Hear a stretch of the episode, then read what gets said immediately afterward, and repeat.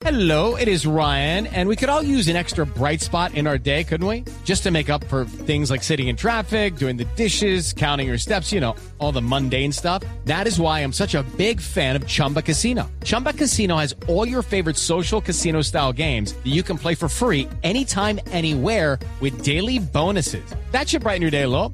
Actually, a lot. So sign up now at chumbacasino.com. That's chumbacasino.com. No purchase necessary. BGW. Void were prohibited by law. See terms and conditions. 18 plus. Este es el podcast La Intérprete, con Camila Zuluaga y Sebastián Nora.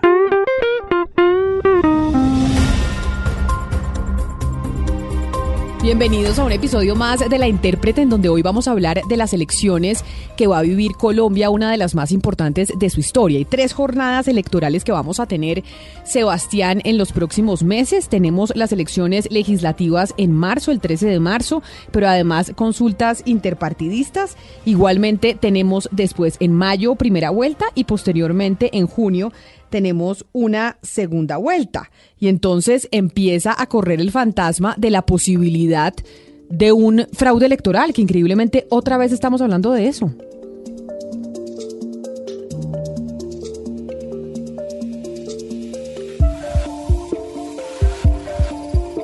Sí, Camila, es, un fantasma que pues vienen asusando desde hace varios meses tanto el pacto histórico como el uribismo.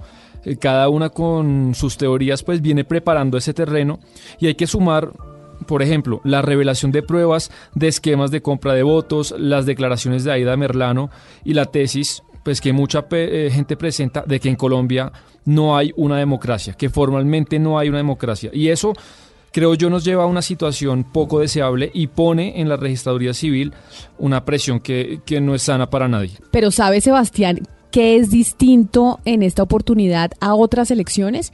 Que aquí no es solo la oposición la que está diciendo que es factible que haya un fraude electoral, sino también incluso el establecimiento. Acuérdese cuando el expresidente Andrés Pastrana, en una entrevista a la revista Semana, pues dijo que se iban a robar las elecciones. A mí sí me llamó mucho la atención que en la agenda, que era casi una agenda secreta, diría yo, de Gustavo Petro en España, una de las reuniones tenía que ver con el presidente de Indra, y cuando vi esto dije, ¿cómo así que un candidato presidencial se va a España a reunirse con quien es el garante o quien debe ser el garante del proceso electoral en Colombia? Y fíjense qué curioso que Indra acepta que iba a haber esa reunión. Segundo, que iba que ya no se iba a hacer con el presidente, contestan en un comunicado que se iba a reunir con otros funcionarios, y también Camila cuando ganó Iván Duque en el 2018, recuerdo a Gustavo Petro y a los políticos que lo acompañaron en aquella campaña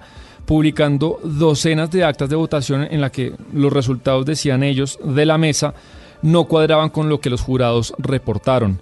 Trataron de instalar la tesis del fraude electoral y Petro lo que dijo apenas se posesionó Duque es que esto que iban a hacer en los próximos cuatro años no era un ejercicio de oposición, sino un ejercicio de resistencia civil. Claro, pero ahí es donde yo le digo que es la oposición la que siempre había denunciado en Colombia un posible fraude electoral y muchas cosas han pasado en estos cuatro años y han cambiado porque ha cogido tanta fuerza el candidato Gustavo Petro con su pacto histórico que muchos lo dan como ganador que por eso oímos del propio establecimiento, como yo le mencionaba, de Andrés Pastrana, pues eh, denuncias sobre un posible fraude. No solo el expresidente Pastrana, sino la canciller y vicepresidenta Marta Lucía Ramírez, del Partido Conservador, muy cercana al exmandatario, también dijo, oiga, hay que poner mucha atención porque se pueden robar las elecciones. En una carta dirigida al registrador, la vicepresidente Marta Lucía Ramírez y según ella recogiendo comentarios del cuerpo diplomático acreditado en Colombia, habría alerta sobre un posible riesgo de fraude en el proceso electoral.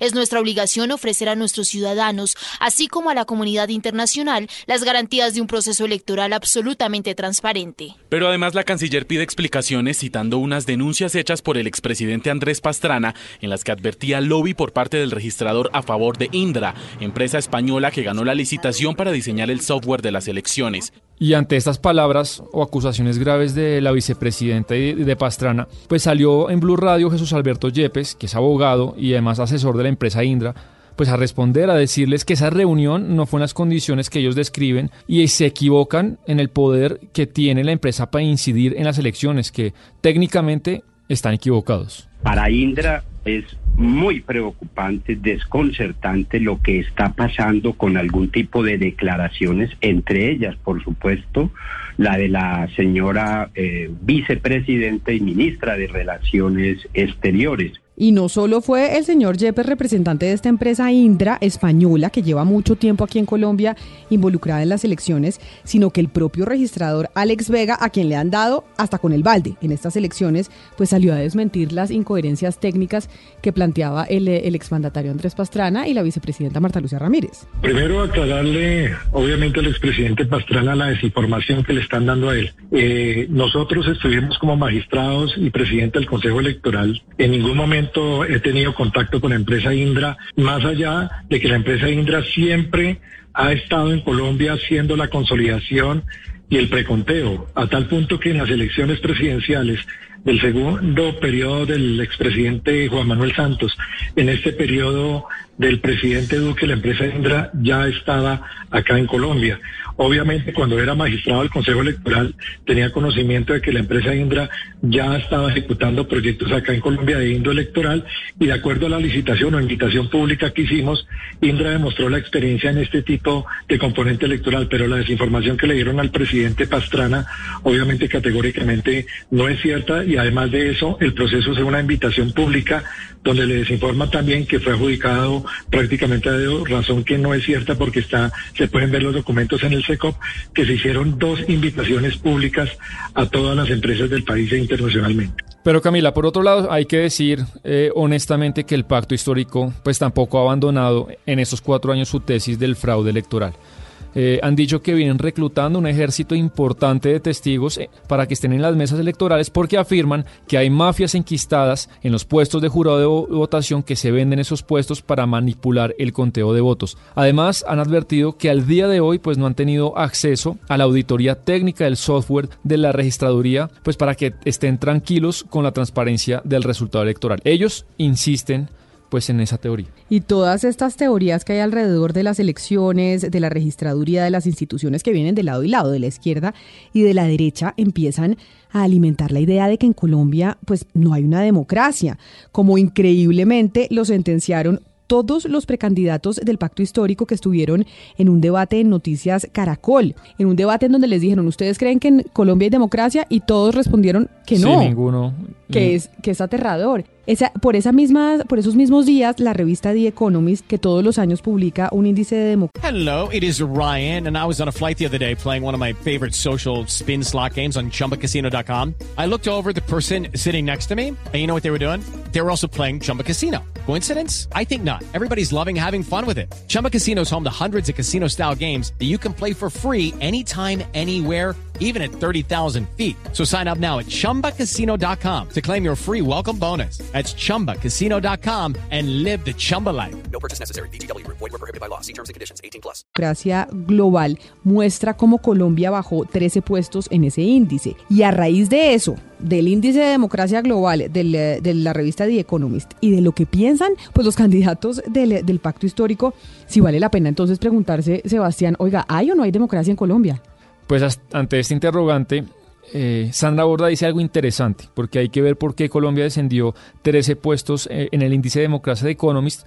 Ella tiene eh, una teoría que a mí por lo menos me convence, pero quiero que lo oigamos, sobre por qué Colombia pues desciende dramáticamente en esos puestos. Eh, sea el momento para sugerir que, la discusión tiene que ser una discusión justamente sobre qué es lo que está produciendo las restricciones y cómo podemos resolver ese problema. Estamos además en una coyuntura y creo que esa es la razón eh, principalmente por la cual muchos países en el índice de, de, de The Economist han descendido. Estamos en un momento en el que la pandemia y el confinamiento produjo un fenómeno de concentración de poderes que afectó negativamente la democracia en muchos lugares del mundo, porque eso es lo que pasa cuando hay emergencias, que los poderes tienden a concentrarse, que las libertades tienden a reducirse y que terminamos en escenarios en donde el equilibrio de poderes y las libertades individuales se ven seriamente afectados. Sandra Borda, que es profesora de ciencia política, pero ahora está de candidata al eh, Senado de la República por el nuevo liberalismo.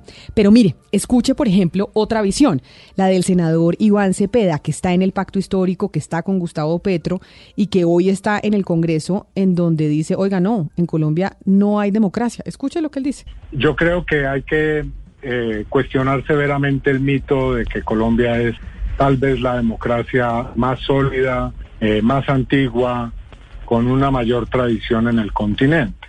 No, hay tal cosa. Tal vez después de la estadounidense. Me suena más como un régimen híbrido, se lo, le, digo claramente.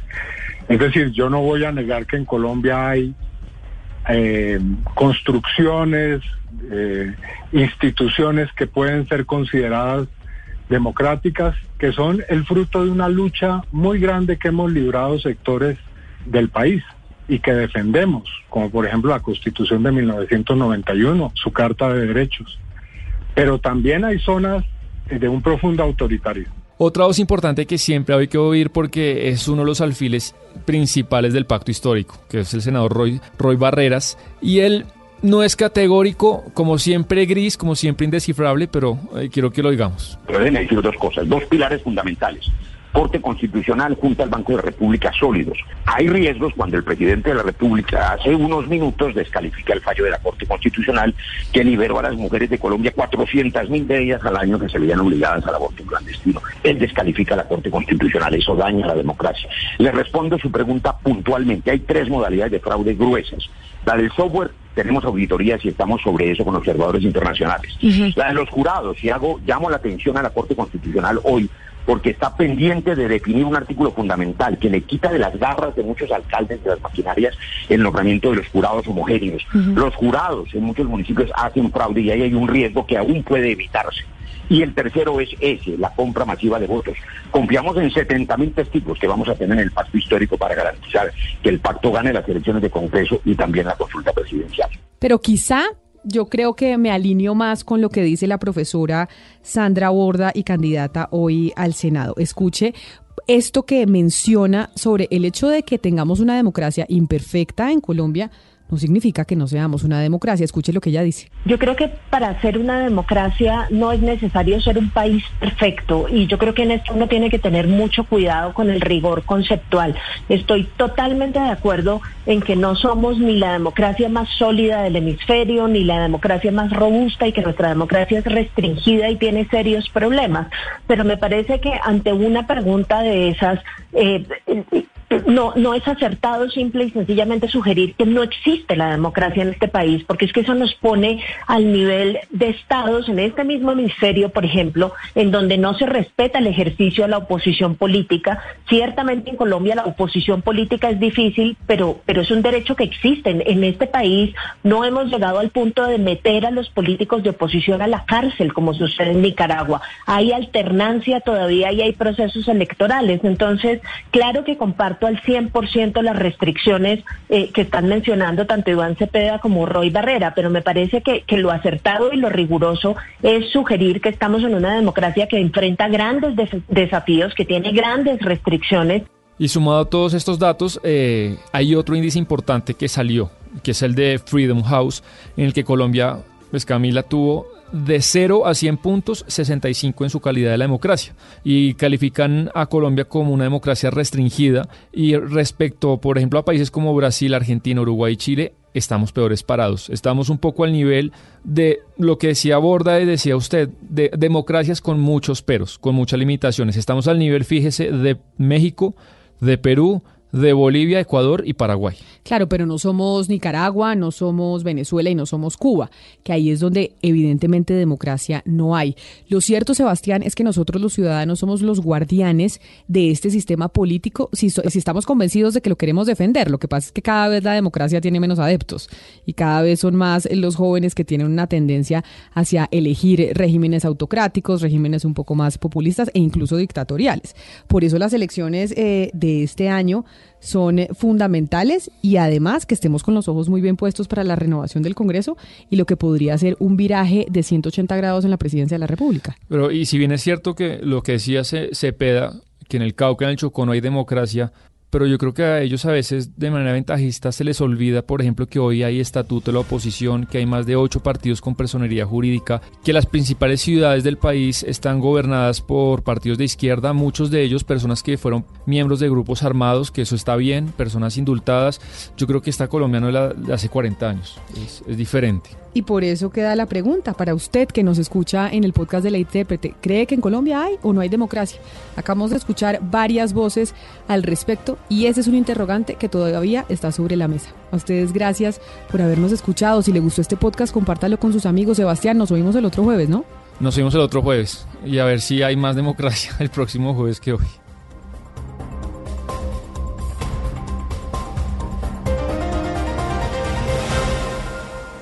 La intérprete se escucha en todas las plataformas digitales. Un capítulo nuevo cada semana.